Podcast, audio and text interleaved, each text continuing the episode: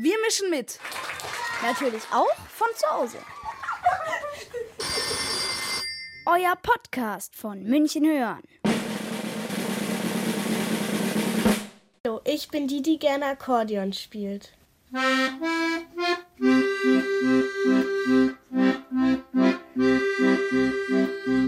Ich komme mit der Situation eigentlich ganz gut klar, aber was ich nicht so gut finde, ist, dass man sich nicht mehr mit den Freundinnen treffen kann und mit denen nicht mehr spielen kann.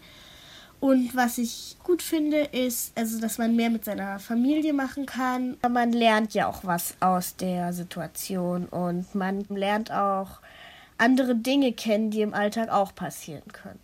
Ich vertreibe mir die Zeit auch eigentlich ganz gut damit, indem ich mit meinen Freundinnen über Video mich treffe und das macht auch immer total viel Spaß und ist total lustig.